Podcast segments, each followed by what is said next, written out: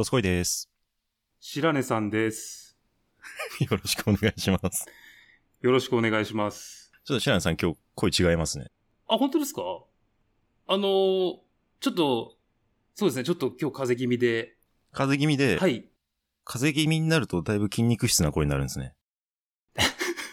ちょっとダメだもういいですかね、そろそろね。すいません。はい。はい、ということで、ムキムキ夫婦のアメリカ日記のコーマです。どうぞよろしくお願いします。ありがとうございます。ゲスト会、コラボ会ということで、ムキムキ夫婦のアメリカ日記より、コーマさんに来ていただきまして、ありがとうございます。お時間いただいて。こちらこそ今回はコラボしていただき本当にありがとうございます。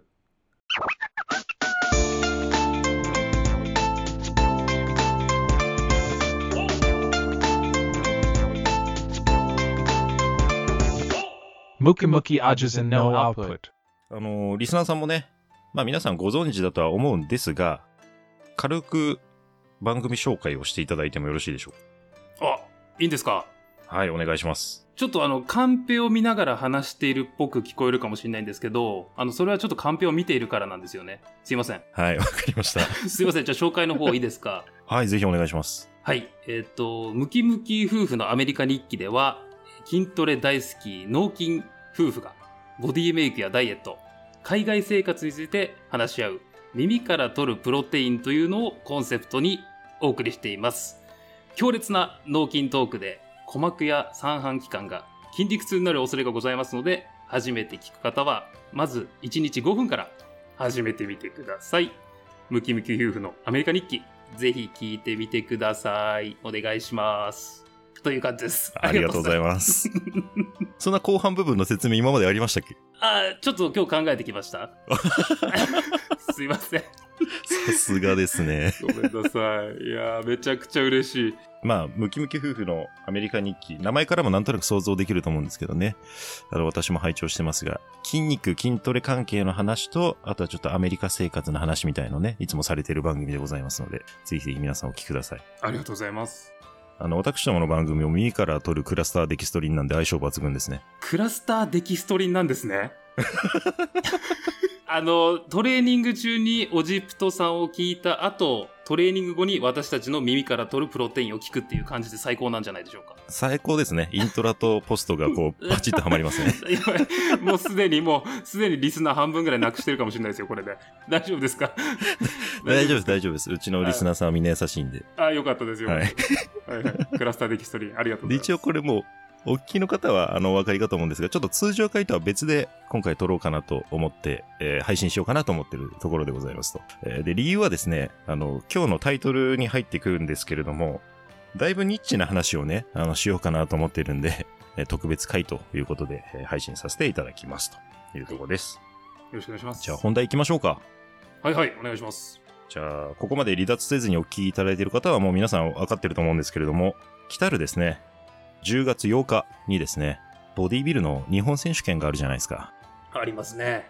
はいはい。そのですね、日本選手権の順位予想をしようかなと思ってるんですよ。行っちゃいましょう。楽しみ。もうこれ本当に楽しみすぎて、もう昨日ほとんど寝てないんですよ、自分。いやいやいや、寝てくださいよ。あの、もう筋分化がひどいです、本当にもうドスコイさんのせいで。もう7時間半ぐらいしか寝てないです、昨日。あー、それまずいですね。まずいですよね。やっぱ8時間欲しいですもんね。あー、じゃあもうちゃちゃっと収録して寝ましょう、も いや、でも順位予想も気になるんで、もうゆっくり行きう。ましょう。気になりますよね。はいはいはい。ということでですね、あの、今日はどんな流れで話をするかという、まあちょっと大まかな流れだけね、先に説明させていただきますんで。はい。えーまずですね、えー一つ目にですね、皆さんご存知だとは思うんですが、まあ日本選手権というものの簡単な概要を説明させていただきます。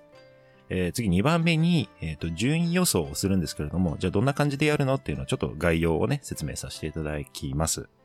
で、3番目に昨年度のファイナリストをちょっとおさらいしようかなと。で、4番目が順位予想。5番目がその他の選手の紹介というようなね、大まかな流れでいきますので、おそらく収録時間は6時間半ぐらいですかね。あの、今日も寝れないですか、僕？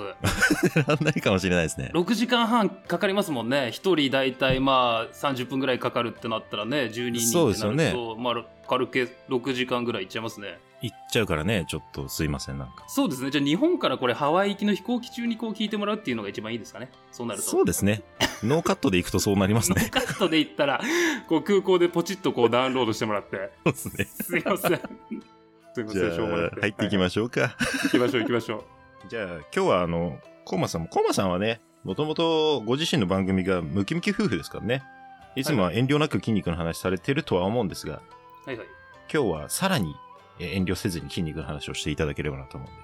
嬉しいです、本当に。で、私もね、一応その相方白根さんね、トレーニングというか、ちょっと走る方とかね、ランダー系なんで、まああんまりコアの話は番組内でもしてないんですけども、私もこの回に関してはね、何の遠慮もせず話していこうかなと思うんで。よろしくお願いします。では、まず最初ですね。一つ目、えー日本選手権の概要ですね。えー日本選手権、正式名が、まあ、日本男子ボディビル選手権大会ですね。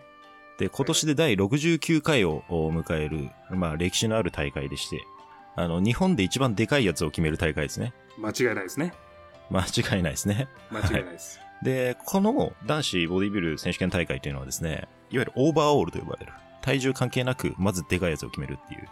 で、この手前に日本クラス別っていうのもあって、まあ本来ボディビル体重別で分けたりするんですけれども、それももう度外視にした本当にでかいやつを決める大会ということで、まあ日本で一番大きなボディビルの大会というので、まあ間違いないんじゃないかなといったところでございますね。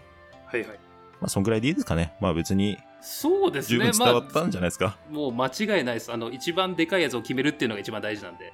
ということで、あちなみに私 X の方でも報告させていただいたんですけれども、あの当日のチケット取れましたんで、当日は現地で見てきます。羨ましいなぁ いいなぁドスコイさん、羨ましいわ。もう、ねえ。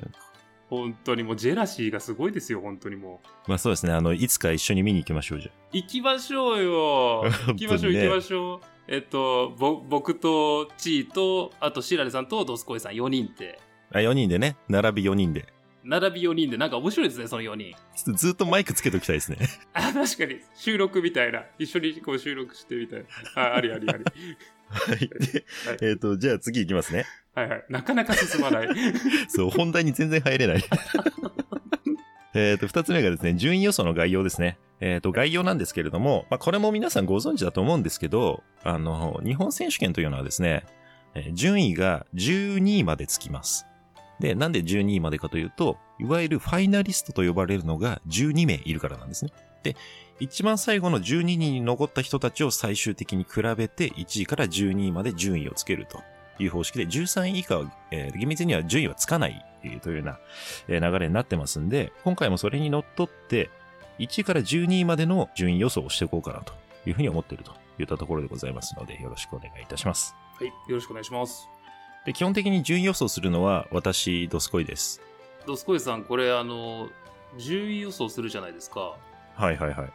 外した場合って、なんかあるんですか？これやっぱりあのなんかちょっと、なんですか、その、やっぱこう企画っていうか、まあちょっとゲーム性があるじゃないですか、この企画。なるほど、そうですね。やっぱり、ドスコイさん外したら、その時は、はい。あの、来年白根さんがボディビル大会に出るっていうのはいかがですか？あ、まあ、それでいきましょうか、じゃあ。あの、一つでも外したら白根さんが、あの、日焼けして、黒根さんになって、来年ボディビル大会に出場するっていうので、いかがですか？まあ、そうですね。あの、私の独断で大丈夫だと思うんで、そうしましょそうしましょう、そうしましょう。う。うん、それでいきましょうか。ぴったりとこう、当ててね、当てないとダメっていう感じですよね。まあ、ぴったりでいきましょうね。ぴったりでいきましょう。ごめんなさい。ぴったり当たったらなんか欲しいぐらいですけどね。あの、その場合は、あの、オジプトさん、あの、グッズも売ってらっしゃるじゃないですか、すずり。はいはいはい。はい。あの、オジプトビルパン作りましょうよ、その時は。細いパンツに、腰のとこにオジプトって書いて、あんまり見えない。生地がないから。なるほどなるほど。確かにそうですね。スポンサーつけにくいですもんね、ボディビルはね。ですよね、もう、うん布がないから。じゃあそれを白根さんが履いて X にアップするっていうのでいいですかね。それ、どっちも面白いですね、それ。なんか、外してほしい気持ちもあるけど、当ててほしい気持ちも。なんか難しいな、これ。本人がいないところでどんどん話が進んでますけど。まあじゃあそうしましょうか。そうしましょう、はい。わかりましたお願いします。本人には後で確認しておきますね、じゃあ。はい、よろしくお願いします。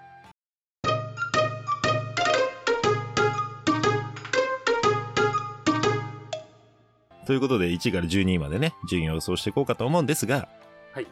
まあ皆さんもね、あの、これもご存知だと思うんですが、昨年度のですね、ファイナリストあたりをちょっと軽くおさらいしてって、まあ昨年のポイントとか、まあ審査どういう感じになってんのっていうのをね、軽くおさらいした上で、その上で今年の予想していこうかなと思うんで、まだ本題入らないですよ。まだ入ってくれないんですか？ま まだ入らないです。わかりました。お願いします。今か。ら昨年のファイナリストをおさらいしていくんで、はいはい。お願いします。12位からいきますね。10位から行きましょ第12位、リアルエナジーゴリラ、高梨圭介。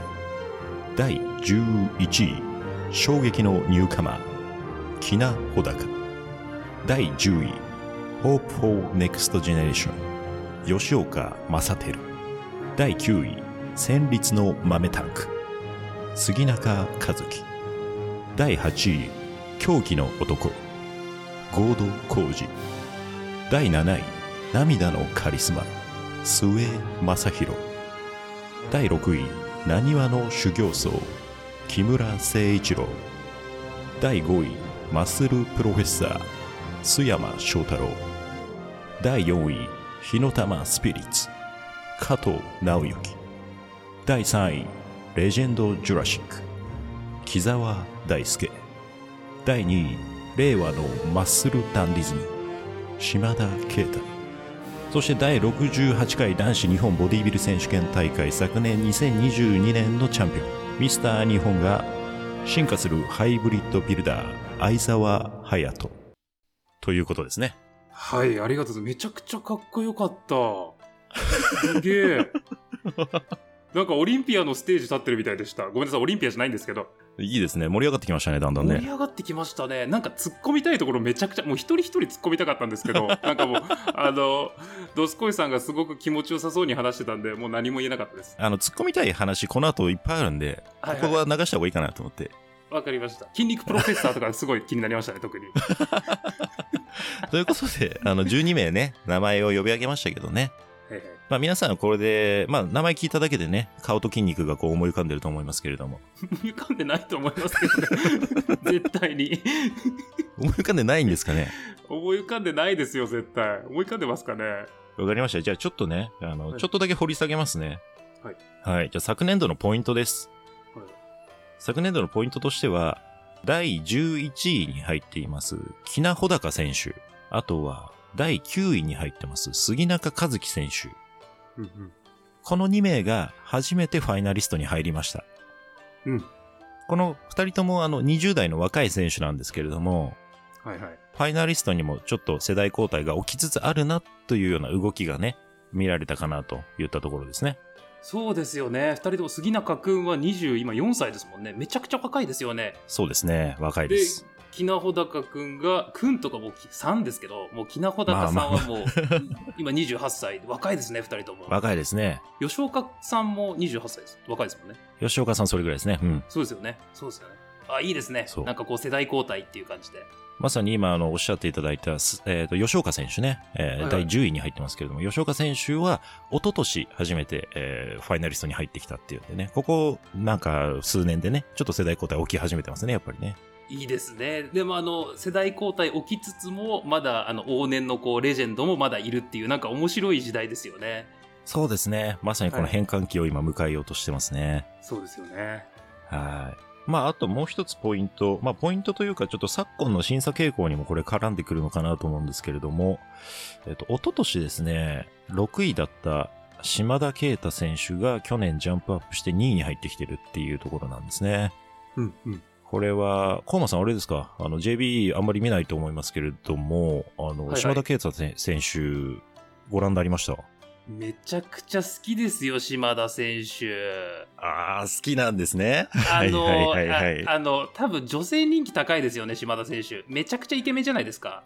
そうなんですよ。あの、顔も含めたトータルパッケージが一番なんか綺麗な選手ですよね。そうですよね。いやー、うん島田選手、あの、しかも、去年2022年は、ちょっとこう髪型を変えて、ちょっとこうなんかおしゃれなこうパーマみたいな感じの髪型で、よりこうイケメンに見えたっていう。しっかり見てますね。見てますね、まったくもう。はいはいはいはい。見ちゃってます。そうなんですよ。あの20 21年かな ?21 年とかはちょっとこうね、髪の毛こうロングな感じでさあ出まさあさあ出てましたよね。どうですか？そうですドスコイさんは？どっちの方が好きでしたか？あー私はやっぱ島田啓太イコール挑発ってイメージがやっぱあったんですよね。うんうん。ただ去年はなんか、逆になんかそれが新鮮で、私はなんか去年の方が好きかだったかもしれないですね。うんうん。確かになんか島田選手、やっぱこう、挑発だとそれだけ、やっぱ肩幅がちょっと目立ちにくくなるのかなとも思いました。なんか、刈り上げてたじゃないですか、去年は。そうです、そうです、そうです、そうです。刈り上げてた分、よりこうちょっと肩幅にね、こうボリュームが出たのかなっていうふうに思いました。うんうん。確かにそうですね。髪の毛がちょっとね、筋肉に影響するってありますよね。ありますよね。ありますよね。カイグリーンとかも、あれ、背中隠しちゃいますもんね。あの三つ編みみたいのでね。あの、プレデターみたいなやつですよね。そうそうそうそう。わかるかな、カイグリーン。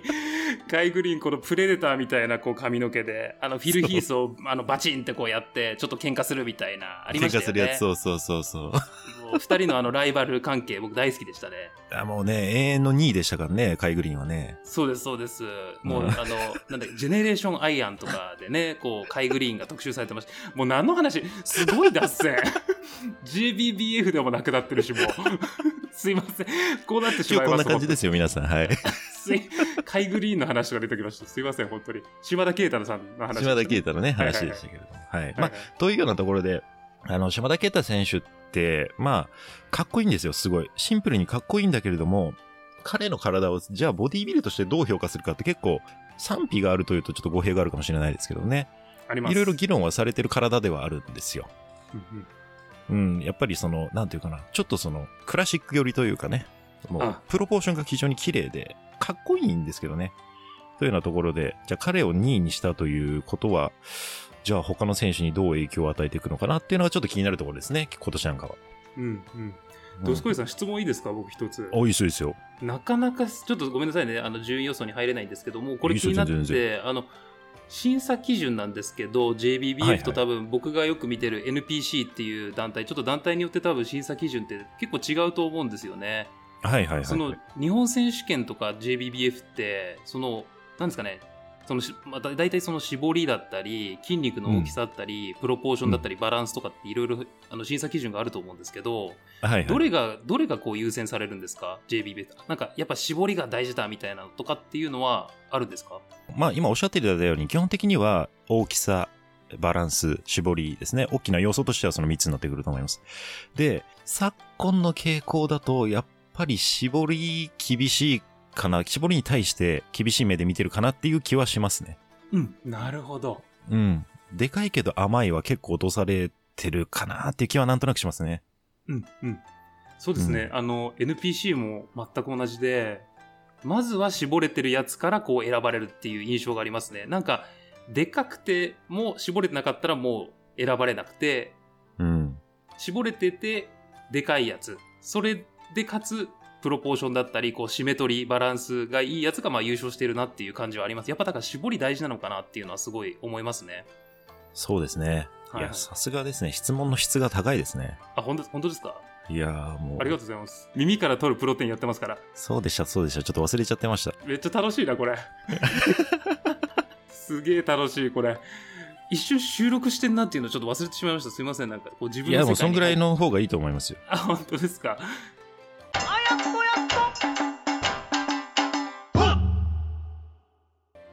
なところで、じゃあ本題行きましょうか。行きましょう。今年のですね、2023年第69回の日本選手権の順位予想に入っていきたいと思います。えっ、と、まあ、前提としてですね、この日本選手権のファイナリストというのは、あの、基本的にね、そんなガラッと変わることはないと思っていただいていいと思います。うんうん。あるとしても一人二人の入れ替えぐらいですね。それぐらい上位って動かないんですよ。っていうところがあるので、ある程度上の方って予想がしやすいので、うんえっ、と、順位予想に関しては上から順に行きます。お願いします。いっちゃいましょうか。一丁、一丁でいいんですか？これあれですよね、あの、あの、白根さんのあれがかかってるんですよね、これもう。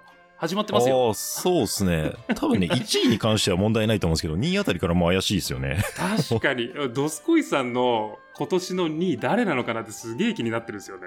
あ、でもちなみにこれ先に言っちゃいますけど、はい。これガチで当てに行ってますよ。あ、そうそうそう、それも聞きたかったんですよ。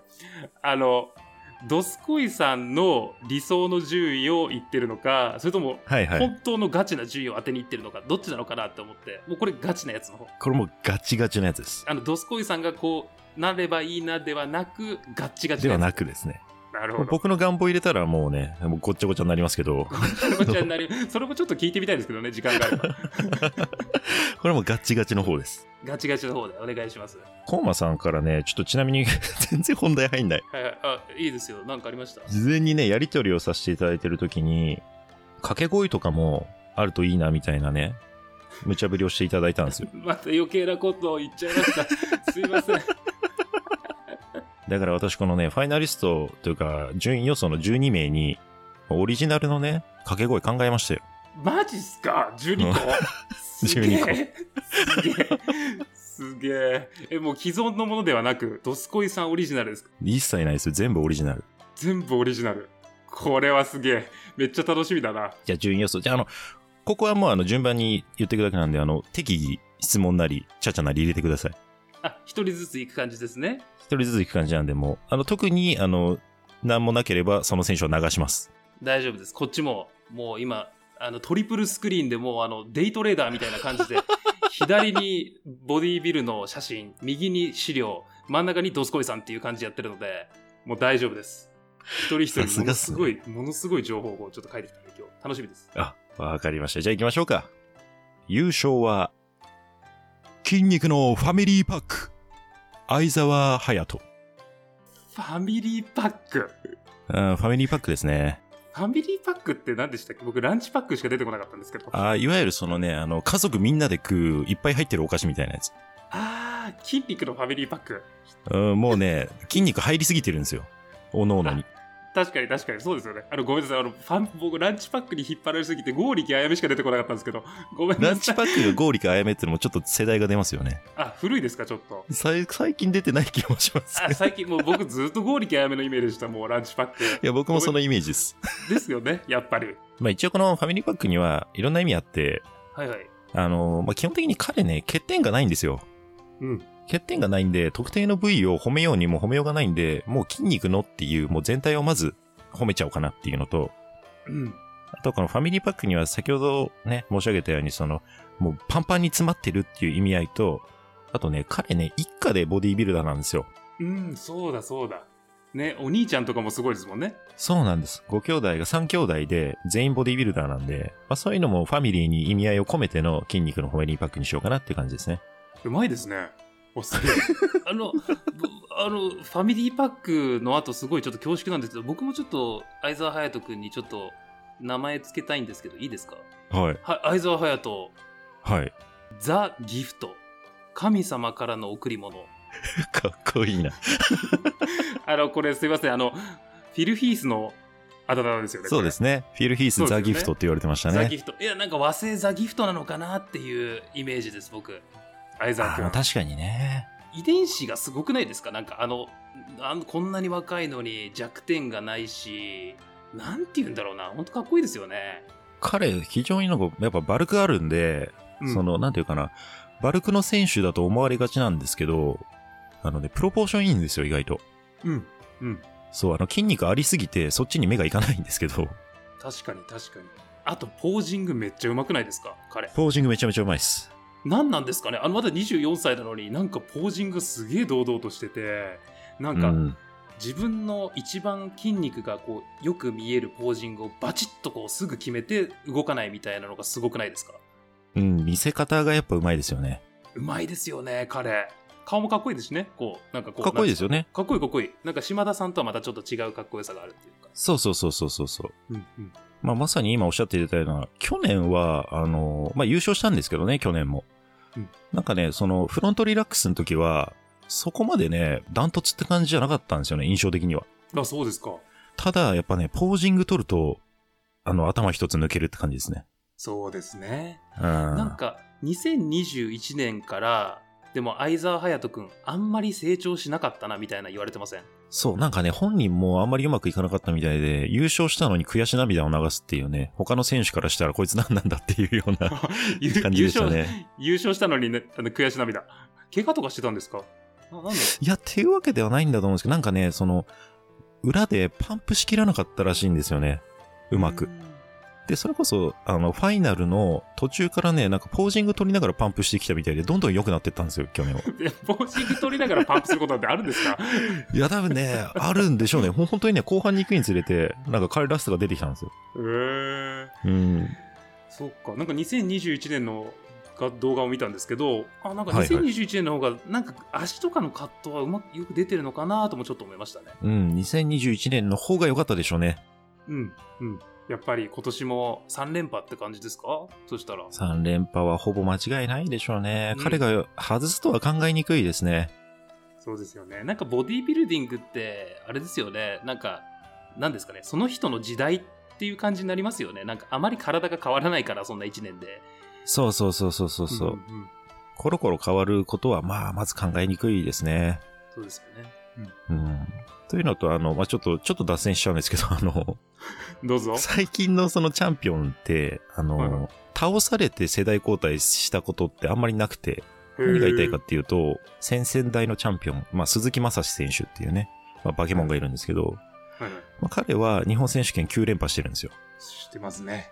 はい。9連覇して、膝の怪我で出てこなくなって、日本だと結構有名なね、横川選手という選手が出てきて、で、えー彼が優勝して、で、その次は横川選手が出なくなって、相沢選手が優勝してるんで、だからね、あのーディフェンディングチャンピオンを倒しての世代交代って起きてないんで、そういう面ではね、起きてほしい気持ちもあるんですけどね。確かに確かにそうですよね。うん。え今、じゃあ、よごめんなさいね、また脱脱線しまくって。いいっすよいいっすよまだもうまだ1人しか行ってないのに、あと11人いるんですよね、これ。そう、これ11個ありますよ。これまず6時間コースですよ、これ。え、ちなみにドスコイさん、あの、今、鈴木雅史さんいて、はいはい。横川くんいて、はいはい。相沢くんいたら、うん。誰が勝ちます？まあどうなんですかね、その、まあ鈴木正史さんの場合は、まあ結構息の長い選手なんでね、まああの、どこを当ててくるかっていうのはありますよね。だから、一番いい時を当てるっていう前提でいいですか？もうあの全盛期でっていう感じですか、ね、前世紀で。はいはいまあこれ本当に僕の独断ですけど、はいはい。もう鈴木正史じゃないですか、それは。うーん。それはなんでですか、みんなでかいんですよ。でかいですね。でかい上で、一つ一つの筋肉の主張というか、あとはもう仕上がりも含め、でかさの上にもうワンランク上があるんですね、鈴木正史には。うん。確かになんとなくこう画像を見たらわかるかもしれない。何が言いたいか。でかいのはもう当たり前の、もう次元ですよね、そこになってくると。そうです、ね。あとはもう、背中に血管バリバリに走ってるとか、ハムストリングスでかすぎるとか、もうそういう一個一個のパーツの、もう、なんていうか、ディテールの凄さは鈴木正史には勝てる選手いないんじゃないですかね。すごいなそっか、確かに、まず、まだ相沢くん、なんて言うんですかね、一つ一つの完成度っていう面では、劣ってますよね、鈴木正史さんとかには。全然。そう、ま、まだ、うん、あまあ、いい、いいように言うなら、まだ伸びると思いますけどね。うん、うん、うん。まだ24歳ですからね。うん。すごいね。24歳ですよ、まだ。そうなんですよ、皆さん。すげえ。2位行きます？そろそろ。二位行きましょうか相沢隼人君でこれ1本取れちゃいますよ、これ。ねえ、本当にもうこれ12本くらい取れるんですね、これじゃあね。じゃあ、またあれですね、順位掛け声選手の順ですね。はい、お願いします。じゃあいきます。えっ、と、予想第2位は、そのケツ持って川に洗濯へ、島田啓太。来ましたね。その川、え、ぼ、ま、僕が言ってもらっていいですか？そのケツ持って川に洗濯へ。ケツが絞れすぎて、こう、洗濯でき洗濯るよみたい板な。洗濯板みたいな。ああ、うまい。それいいですね。その、そんななんか掛け声あった気がするけど、すごいな。オリジナルですよね、これ。オリジナル、あのね、腹斜筋で大根おろすっていうのはありますけどね。あ、似てる、似てる。あ、それだ、それだ。それだ。それのケツバージョン。ケツバージョン。あの、ケツ絞りすぎると、あの、ストリエーション入ってなんか、くるみみたいになりますもんね。いや、そうなんですよ。バチバチに入るんです。島田啓太入ります？島田啓太は、あのー彼の場合はやっぱり一番特徴的なのはフロントの大胸筋なんですよね。あ間違いない。巨乳。巨乳なんですよ、マジ。巨乳。かつ彼は丸みがあって、ストリエーションバチバチに入る大胸筋なんですよね。うんうん。もう、島田さんといえば、あの、ストリエーションの大胸筋って感じしますよね。いや、そうなんですよ。でも、それはもうね、当たり前すぎて、ちょっと僕、バックポーズに注目して、正直ですね、彼、別に足はそんな強くないんですよ。うん。ただ一方で、このケツの、まあこれ体質なんでしょうね。ケツもストリエーションすごい入るんですよ。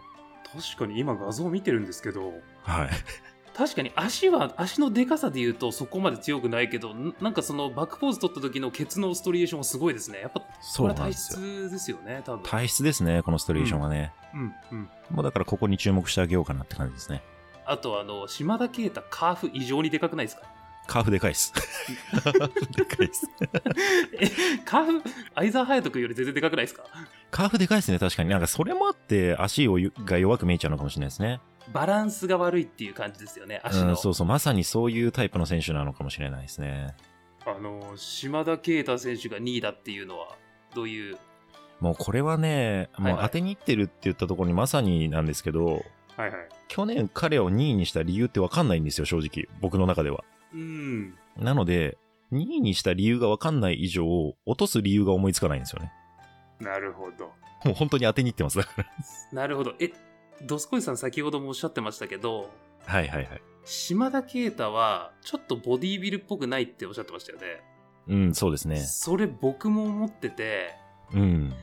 やっぱ相沢隼人君はなんかすごいザ・ボディービルでみたいな体してるんですけど、はいはいはい。うーん、なんか島田啓太さんはすごいかっこいいんですよ、体も。うん。でもなんかボディービル感がちょっとないですよね。ちょっとそうなんですよね。なんでだろうな。やっぱ足なのかな。まあ足なんでしょうね。うんまあ上半身は特にまあ胸をはじめ、で、ウエストもすごい細いし、はい。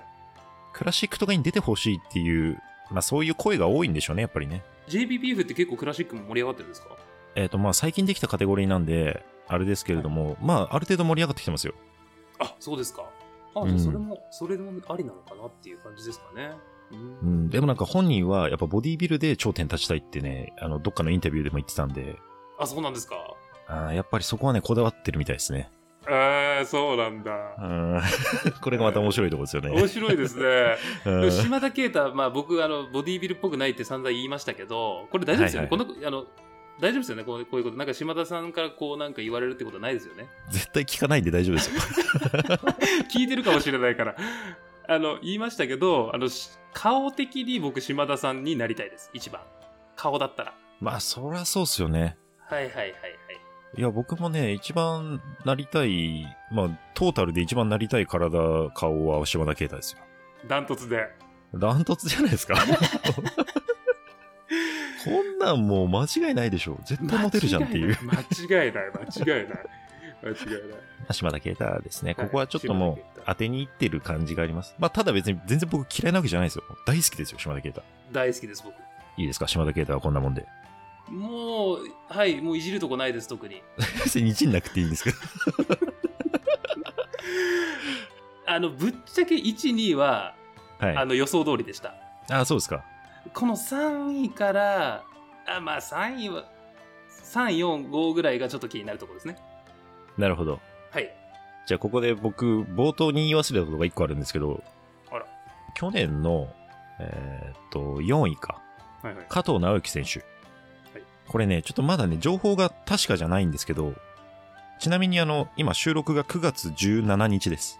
ということで何が言いたいかというと、まだあの、正式に出場選手発表されてないので、はっきり言えないんですけど、噂でですね、加藤直之選手、今年怪我の治療で出ないという噂がありまして、えー、なので、えっ、と、それを私は一応信じて、加藤さん不不参加の体でこれ作ってます。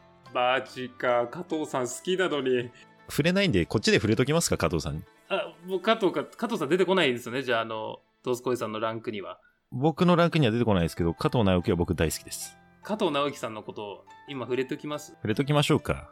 はいはい。あります？なんか加藤さんは、なんか、ないんですか通り名的なやつは。通り名ですか？まあさっきのあの、さっきの紹介で言うなら、火の玉スピリッツってなってますけどね。いいですよね。なんか加藤さん、本当あの、あの、ごめんなさい。顔がいい。顔がいいですよね。顔がいい。そう。そあの、この顔がいいだけ聞くとなんか島田啓太的なイメージされるかもしれないですけど、はい。あのね、表情が豊かなんですよ。そうそうそうそうそうそう。別にイケメン、ごめんなさいね。あの、イケ、イケメンじゃないっていう言いまあまあ、方も失礼でもね、なんですけども、うんうん、まあまあ、あの、顔がいいんですよ、すごく、加藤直之そうな選手。んですよ。あの、モーストマスキュラーってあるじゃないですか。はいはいはい。加藤選手のモーストマスキュラーの出し方が僕めっちゃ好きなんですけど。あの、片手後ろにやるやつですか？それ、それです。独特ですよね、めちゃくちゃ。モストマスキュラー。顎をめっちゃ振るやつですよね。そうそうそうそうそう。なんで顎あんなに振るんですか？そこ審査対象じゃないですよね、顎は。別に。いやー、本当にめっちゃいいっすよね、加藤さん。めっちゃいいっす。うわ、残念だな出ないの。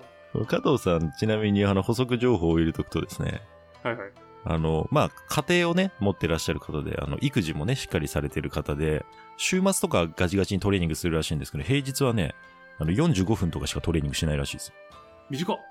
短い。もう45分に詰め込んで、あの体を作ってるんですよ。すげえ。加藤さん、そんな短いんですか？うん、平日はね、やっぱ時間取れないらしいんですよね。あ、家庭がね、忙しかったり家庭があって。そう、だからなんか一番参考になりますよね。その一般の方って言ったらあれですけどね、普通のトレーニーはそこまでね、仕事とかあったら時間取れないじゃないですか、やっぱり。そうですよね。なんか、相沢選手とかもなんか、数時間トレーニングするよみたいな、なんか、なんか2そうそう、なんか時間とかね。トレーニングが仕事みたいなね、彼は。ありますよね。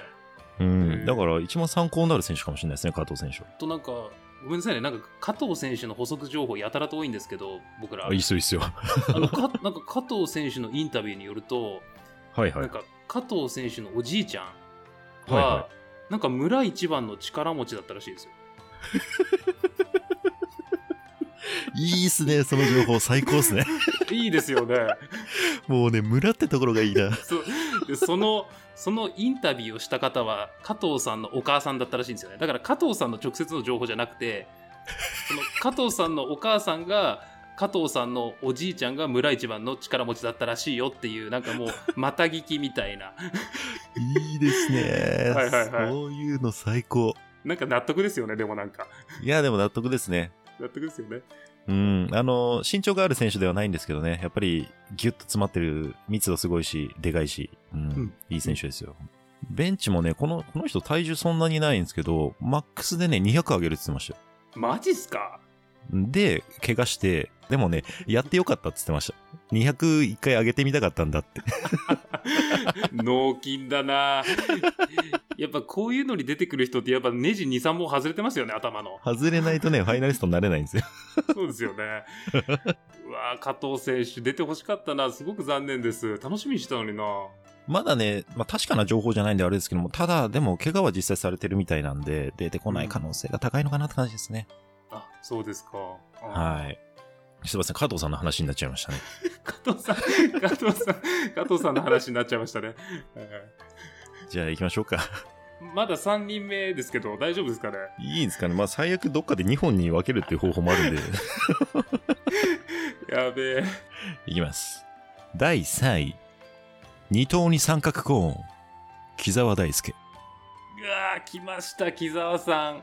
三角コーン。特徴があるんですよね。彼の二等ってピークの立ち方が。とんがってるんですよ、もとんがってる。なんであんな高いんですか、ピーク。う。わかんない。あれも、あれもいいなんか体質ですよね。だからね。なんかちょっとシュワちゃんの二頭に似てません？ああ、ちょっと似てるかもしれないですね。なんか、ちょっと短いじゃないですか、その、なんていうんですか、て騎士と停止があって。ああ、そうですね。挿入部がちょっと木沢さん短くて、その分めちゃくちゃピークが出るっていう二頭してますよね。そう、独特の二等ですね。うん、うん。であれもあそこまで鍛えたからなんか強みになるんであって、あれって多分、なんていうかな、中途半端に鍛えるだけだと、あれ弱点になると思うんですよね。うん。確かに。だからもう、あれをストロングポイントまでにしたところがやっぱりさすがですよね。すごいですよね。あの、ジュラシック木沢さんって、あのもう、オジプト準レギュラーですよね。そう 勝手に準レギュラーにしてますけどね。ジュラシックキザーです、これが。まさか、あの、ドスコイさんがジュラシック木沢で来なかったのがちょっとびっくりしました。やっぱりそこはね、あの、あと、やっぱ木沢さん、あの、僧帽筋発達すぎて、なんか矢印みたいになってますよね、もう体。なってません？そうなんですよ。木沢さんね、ちなみに僧帽筋のトレーニングは一切やらないですね。えやってないですかあれ？やってないです。あの、木沢さんに僧帽筋やんないんですかっていうね、これもね、なんかインタビューかなんかやってるのがあって、すげえ。ああんなもんバーベルカールやってる勝手に作ってってましたね。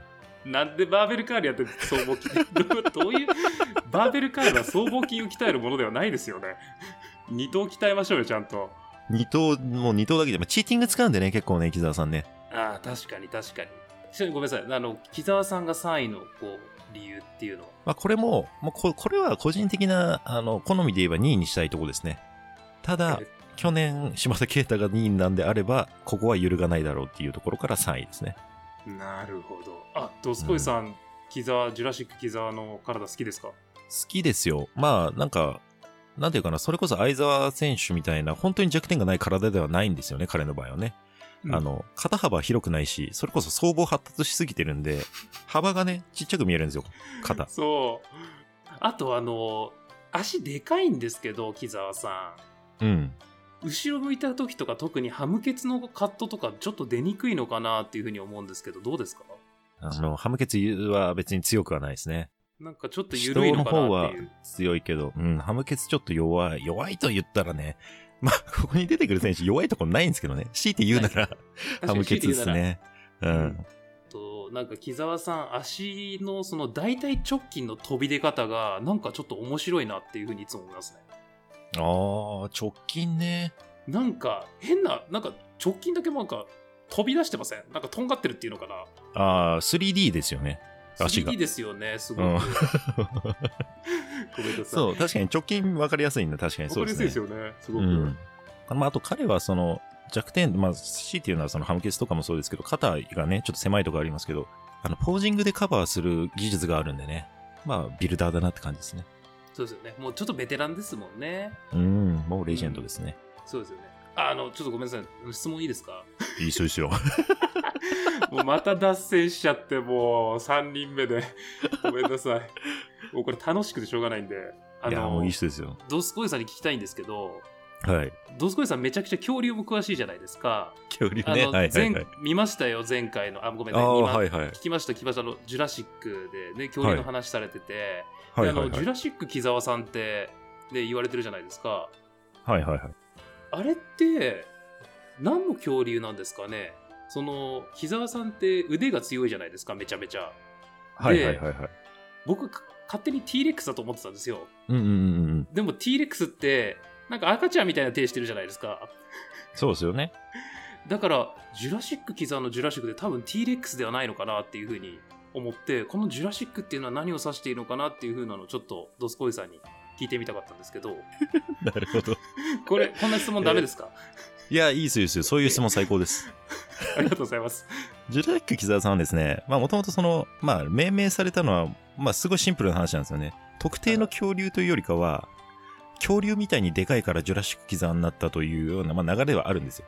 まあいわゆるその、比喩表現ですよね。恐竜というものが巨大なものを指すというような、なるほどゴリゴリのバルク派なんで、しかもその若い時はね、特に。